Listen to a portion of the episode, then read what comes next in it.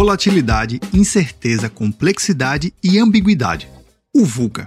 Provavelmente você já ouviu esse termo e em 2020 mais potencializado ainda. Saber que as profissões, tecnologia, mercado, ecossistema, tudo é muito volátil. Na verdade, tudo tem mudado a todo momento. Aquele seu planejamento estratégico que você desenvolve na área de tecnologia da informação, levando em consideração os 36 meses que já se passaram, bem, 2020 provou mais uma vez que a gente não deve calcular muito bem assim. Então, entender essas incertezas vai te ajudar muito a planejar de forma mais correta e entender que o planejamento a longo prazo nada mais é do que uma futurologia. O que vale mesmo é você entender o prazo agora e o que está a um palmo de distância do seu nariz, podendo tomar uma reação muito mais rápida e muito mais lógica. O mundo VUCA provavelmente você já está preparado, mas você já ouviu falar sobre o mundo Bunny?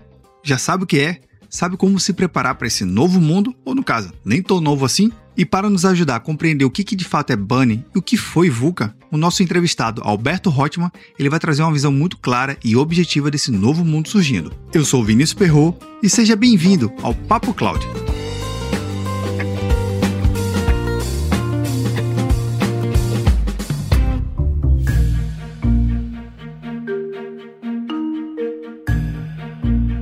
Todos os links citados na entrevista estarão no roteiro desse episódio em papo.cloud 085.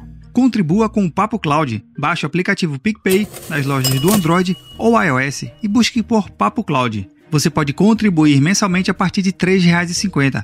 É menos que um cafezinho. Cada contribuição que você faz ajuda muito a criarmos mais conteúdo na qualidade que você merece. Quer ajudar ainda mais? Compartilhe os episódios para os seus amigos em todas as redes sociais onde você estiver. Para cada pessoa que você compartilha o podcast, melhor vai ficando nosso programa. Mande seu comentário. Estamos no Instagram e Twitter, no arroba PapoCloud. Visite nosso site e assine nossa news. Se tiver algum tema ou sugestão, escreva para contato papo.cloud.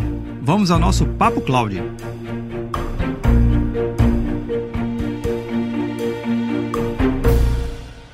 Para esse episódio de hoje, eu conto com a presença do Alberto Reutemann. Roberto Reutemann, ele tem um cargo um pouquinho diferente dos nomes de C-Levels, mas também trabalha numa empresa um pouquinho também diferente, mas ele vai contar um pouco da sua história, o que é a Escola do Caos e um artigo que ele publicou lá no LinkedIn dele falando sobre o tal do mundo Bunny. Alberto, seja bem-vindo ao Papo Cloud. Obrigado, Vinícius. Obrigado, ouvintes do Papo Cloud. Que honra, que alegria estar aqui, meus amigos. Olá, Alberto, vamos começar pelo básico. Quem é o Alberto Reutemann? Ah, Alberto Reutemann, antes de mais nada, é uma alma livre, né? Eu, eu vi isso uma vez da minha antiga chefe, que eu não cumpria muito as regras do trabalho, né? Eu questionava políticas, sistemas, processos, e ela falava assim: Alberto, não adianta, você é uma alma livre. E eu gostei tanto disso que eu resolvi empreender. Né? Na ocasião já conhecia o Anderson Barnes e Amanda Costa, e a gente achava que o mundo de aprendizagem precisava ser diferente. E aí a gente começou a se aprofundar em metodologias, escrever livros, compartilhar artigos e acabou criando algumas empresas de educação. Hoje nós temos a Escola do Caos. Esse é o Alberto Reutemann, um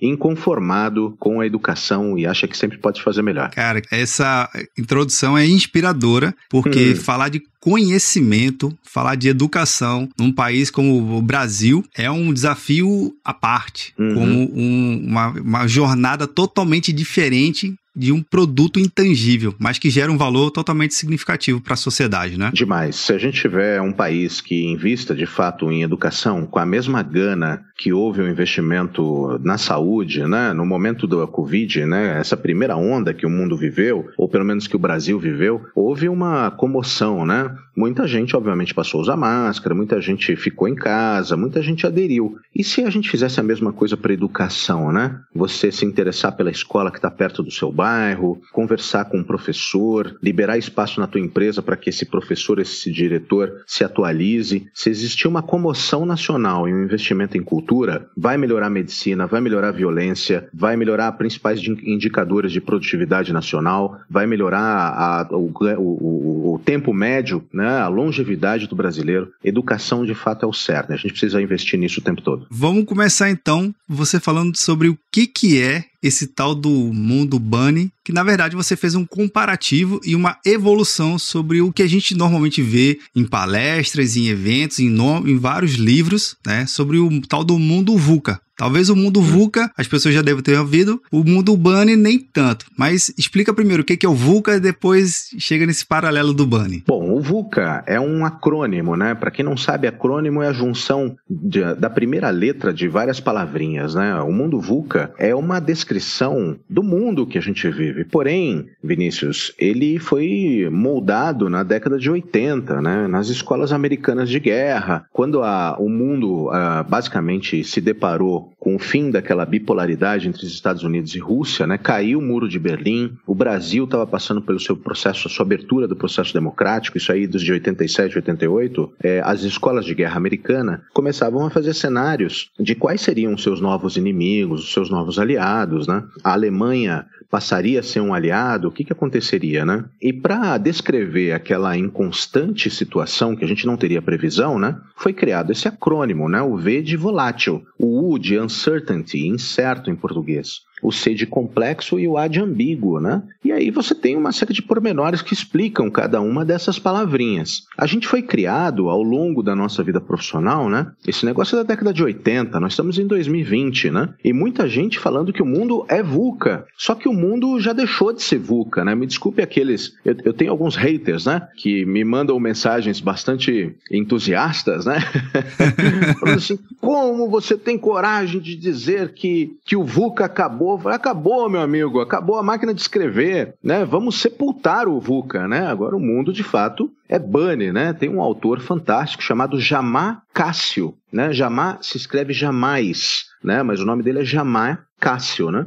É, ele, ele, é um dos maiores pensadores do século XXI, né? Ao, ao, lado do Yuval Harari, ao lado de uma série de autores incríveis, como a professora Ana El Kaliub. São pessoas que, que publicam seus artigos na The Scientist, na Science. E esse cara estuda, né? Então tem profundidade científica, né? E o mundo Bunny é um mundo onde você tem uma descrição diferente, né? É um mundo, em primeiro lugar, Brightel, né? Que Brightel em inglês é frágil, né? O primeiro B é, é frágil. Ou A, anxious, que é ansiedade, né? As pessoas são ansiosas, a gente quer resultados imediatamente, né? No dia seguinte, é a nossa característica. Non linear, né, de não linear, né? A gente vem de um pensamento cartesiano, um atrás do outro, né? A gente vê aqueles filminhos do YouTube, a gente gosta, né, de, ah, vamos fazer agora uma lasanha, vamos, primeiro pegue esses é, condimentos, eh, você vai de um pensamento serial, e não é mais assim, né? E o mundo incompreensível, que é uh, incompreensível, né? Não dá para tentar explicar tudo. Então esse é o mundo Bunny, né, Vinícius? Mudou, o mundo VUCA, me desculpe, aqueles que gostam do VUCA, é, acabou, evoluiu, né? O VUCA ficou para trás. Verdade. Esses pensadores e esses pesquisadores que você citou, também tem outros que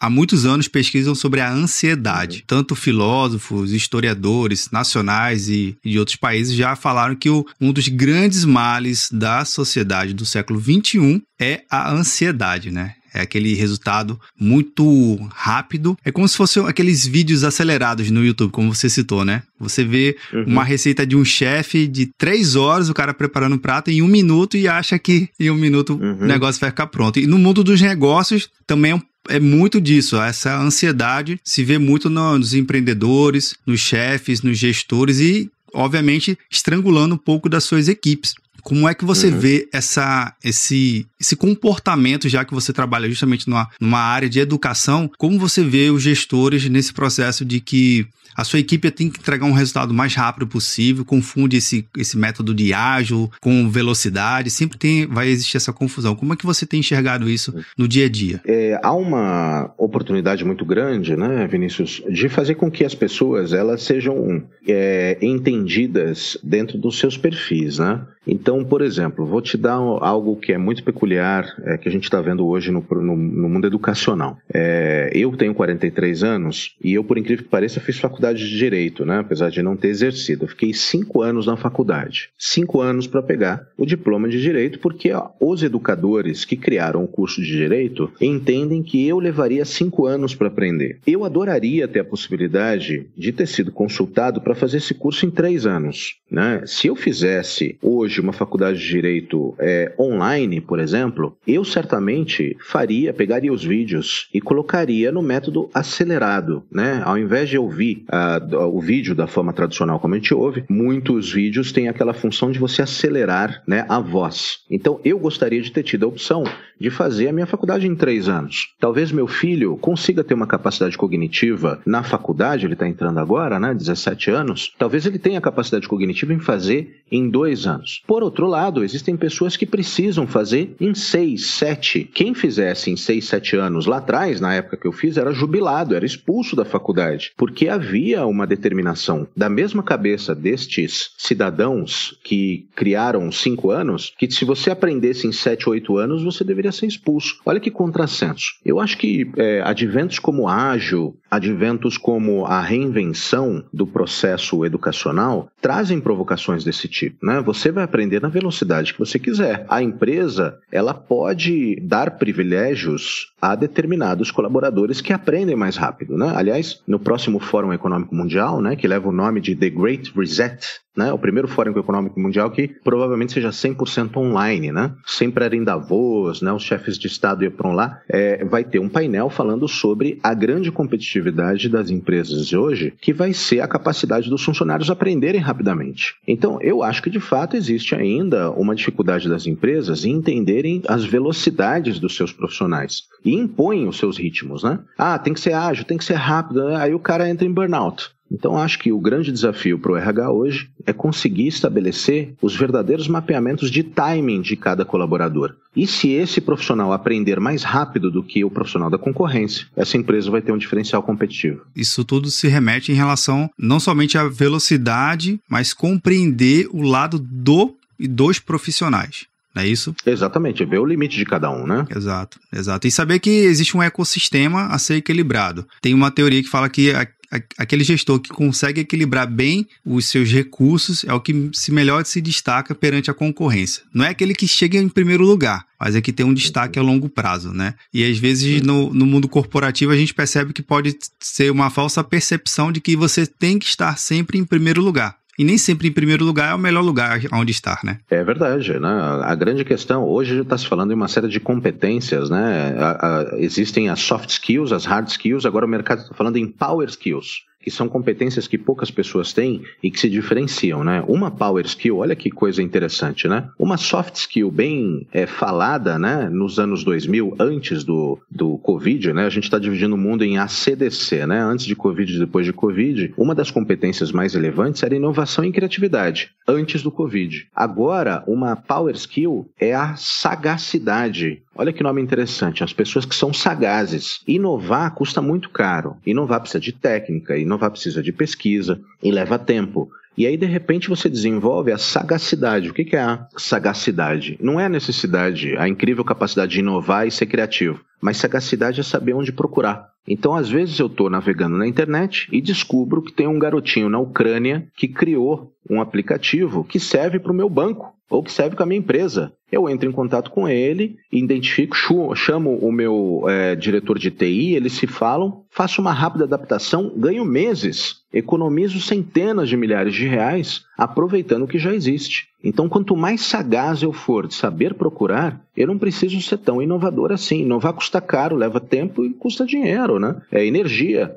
Então o mundo é dos sagazes. Isso é mundo bunny, né? O mundo VUCA fala que você tinha que ser inovador, criativo, entrar numa escola de inovação. Não precisa, tem que ser sagaz. Cara, esse power aí, habilidade que você citou, me remeteu a um livro que eu li há um tempo atrás sobre o Google. Isso há muito tempo, acho que na época da minha faculdade, e que é o propósito principal do Google, quando surgiu, ele foi organizar toda a informação do mundo. E aí, a primeira pergunta que, que me fiz na época, e que eu sempre me faço hoje, quando eu uso o Google, que é o dia inteiro praticamente, é como fazer a pergunta, uhum. como procurar aquilo que eu estou precisando, porque a informação está lá, como você mesmo falou. As coisas estão acontecendo, mas muito antes de saber exatamente o, o que, que você quer, como você vai perguntar aquilo que você está em dúvida. Uhum. E às vezes você passa mais tempo refinando a sua pergunta do que propriamente dito buscando o que você quer. E isso que você citou de de repente um menino que desenvolveu um app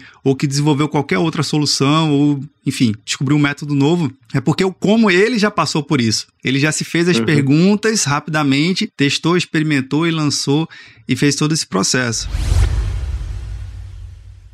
A escola do caos. Uhum. O que, uhum. que ela promove? Será que é o caos que ela promove? É, a escola do caos ela, ela promove uma certa intensidade de caos, né? É como se fosse o bombeiro, né? O nome da escola dos bombeiros é a escola do fogo, né? É onde você aprende a controlar o fogo, a manuseá-lo, né? Você entende, você entende o fogo, você respeita o fogo. A gente percebeu, Vinícius e ouvintes do nosso Papo Cloud, que a maior parte dos grandes saltos que a, que a humanidade dá, as empresas, os países, foram precedidos de caos, né? Então muita gente teve caos na vida, ressignificou e cresceu né, chegou onde chegou. Então a gente começou a estudar o caos de uma maneira muito curiosa, né? Quando que o caos acontece na vida das pessoas? Por que, que ele é tão ruim? Ele é tão ruim porque muitas vezes ele pega as pessoas de surpresa, né? Acontece uma tragédia, você perde o patrimônio, o matrimônio, a confiança, perde um órgão do corpo, e isso faz com que as pessoas sofram demais porque elas não estão preparadas para o caos, para a tragédia de vida. E algumas entram em depressão, se suicidam, outras ficam para sempre no fundo do poço,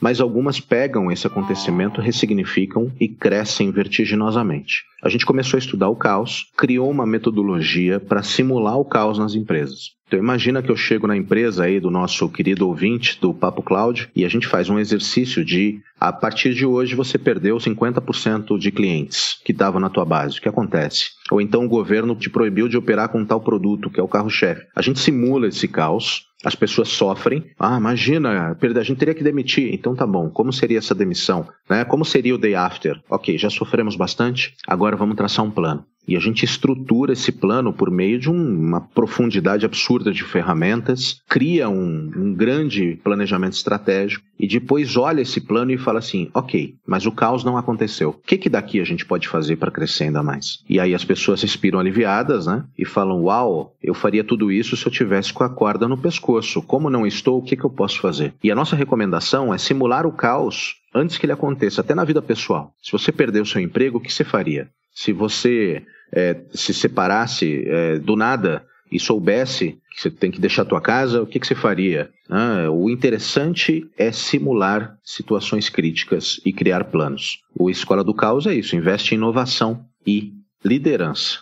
E em apenas três meses a gente já tem praticamente 31 clientes. Tá uma delícia. Poxa, que legal, cara. Isso aí realmente é uma forma de provocar de forma estratégica né, é, os gestores e suas equipes a pensar de, em assuntos que normalmente ninguém gosta de pensar, né, ou ninguém investe tempo e recursos mentais e financeiros para poder parar para simular tais possíveis catástrofes dentro do ambiente organizacional, pessoal, né, nesse conjunto todo, né? Pessoal, profissional, corporativo, mercadológico, tudo isso dentro de uma única unidade, né? Que é a própria pessoa. No conceito de evolução tecnológica, a gente sabe que, que tem uma, uma tecnologia que agora está praticamente em tudo quanto é lugar, né? Que é a tal da computação em nuvem. E é uma pergunta que eu sempre faço aqui para os meus convidados, de uma forma de reflexão. Não existe resposta nem certa e nem errada, existe a reflexão. Mas para o Alberto Reutemann, o que, que é computação em nuvem? Para mim, Vinícius, computação em nuvem é uma, antes de mais nada, um exercício ao desprendimento, né? Nós somos criados com uma. De novo, né? Eu tenho, tô na faixa dos 40 e era uma fase de privações que nós vivíamos nessa época, né? De inflação alta, é, é, dificuldade de aprendizagem, eletrodomésticos que tecnologicamente não eram tão avançados. Então, o status passava a ser o ter, né? O ter físico. Um dos exemplos mais incríveis de, de patrimônio era o camarada ter linha telefônica, né? Você colocava no imposto de renda, ou então ter uma biblioteca, né? Quanto mais livros você tivesse, mais rico você poderia ser, né? Então, é, é, o ter, de fato, era uma grande demonstração de patrimônio. Você precisava de uma casa enorme, muitos metros quadrados. E de repente vem uma tecnologia que afronta tudo isso. Os livros, você não precisa ter eles físico, você põe na nuvem, né? Você baixa tudo no Kindle. As suas músicas, você também não precisa ter tantos discos físicos assim, né? Você não precisa ter uma, uma discoteca, né? Você joga tudo para a nuvem. Os seus arquivos pessoais não precisa ser papel, né? Você vê aqueles, aquelas novelas dos anos 90, os escritórios são cheios de arquivos, né? Você consegue enxergar hoje uma empresa com arquivo, aqueles arquivos rolantes que você puxava, né, as gavetas com papel. E isso é uma grande demonstração que o mundo é bunny, né? O mundo está evoluindo. Tudo virou nuvem. Então, para mim, a nuvem é uma grande demonstração de, da nossa evolução, do ter e passar ao ser. Você faz um, um desprendimento de jogar tudo para um universo onde você não enxerga, você sabe que existe, né? Que nem o vento, né? Aliás, acho que não é à toa o negócio, né? A comparação, né? Exato. O vento, a nuvem, estão todos muito perto, né? Então eu acho que para mim a nuvem é uma grande forma de equalizar as pessoas, mais do que um aspecto tecnológico, é um reflexo de uma revolução antropológica que a gente vive, né? Diferente do que muita gente pensa, a gente não está vivendo uma revolução tecnológica, a gente está vivendo uma revolução antropológica. O mundo, o ser humano está mudando e é ele que faz a tecnologia. Então a gente olha os nossos espaços, assim, será que eu preciso ter tudo isso em casa? Vou botar na nuvem os meus discos, os meus papéis, os meus livros, eu vou economizar espaço e vou morar num apartamento menor, né? E eu vou usar esse dinheiro para viajar. Ou seja, a nuvem para mim significa liberdade. Que bacana essa visão, é interessante e mostra que a gente está de fato utilizando os recursos tecnológicos da, da melhor forma possível, independente se ele é on-premise, como é um, um termo técnico, né? Se é um, um, ambiente local ou em nuvem, né? O desprendimento, como você citou, é, é, uma forma bem inspiradora a sua visão de mundo, a sua visão de, de nuvem em relação a esse aspecto. Mestre, a gente está no finalzinho aqui do nosso bate-papo, mas as pessoas que querem encontrar o Alberto Reutemann quer encontrar a Escola do Caos, quer encontrar o seu podcast, né? E, e entender um pouco mais de como a Escola do Caos pode ajudar a criar esse caos controlado dentro do meu ambiente corporativo, como é que eles entram em contato. Lembrando que todo ouvinte do Papo Cloud já sabe, todos os links citados aqui no nosso episódio já coloco no roteiro do nosso, nosso site para facilitar o dia a dia de vocês aí. Conta um pouquinho mais como é que as pessoas podem te encontrar, Alberto. A gente tem um, uma quantidade grande aí de meios de ser encontrado, viu, Vinícius? O primeiro deles é o podcast Caos Corporativo, né? A gente gosta muito de levar temas polêmicos para provocar Todas as semanas a gente chama três, quatro executivos para trazer opiniões né, de empresas. Então a gente está no Spotify, no Google Podcasts, no Apple Podcasts e mais meia dúzia de plataformas. Né? É, o segundo é o próprio site da Escola do Caos, né, escoladocaos.com. E lá a gente tem, inclusive, na aba cursos, uma série de cursos abertos. Né? A gente vai ter o Liderança Substantivo Feminino, o Líder Pós-Pandemia, todos eles são com preço simbólico. Né? O que a gente quer mais é disseminar conhecimento. E nas redes sociais do caos, no Insta, no Face, no Instagram, sempre fazendo, disseminando conteúdo e alguns eventos abertos, né, que a gente faz, mas o pessoal acompanha pelo site e pelas redes sociais. É isso aí. Bacana. Alberto, muito obrigado. E a Escola do Caos sempre aberta aqui no Papo Cláudio, Alberto e toda a equipe da Escola do Caos sempre aberta aqui no Papo Cláudio, querendo compartilhar, inovar alguma coisa, estamos aqui aberto, viu? Parabéns, Vinícius, pelo excelente trabalho que você está fazendo. Já sou um ouvinte assíduo, maratonei vários episódios aí Legal. esse final de semana e parabéns também aos ouvintes por ter escolhido um podcast tão importante para a carreira e que reine o caos. Show de bola.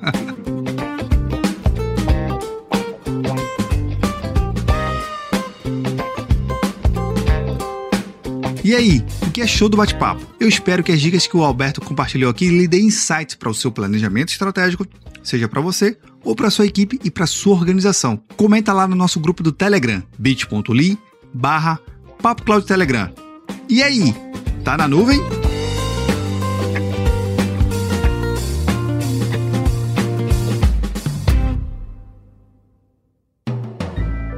Mais um produto com a edição Senhor A.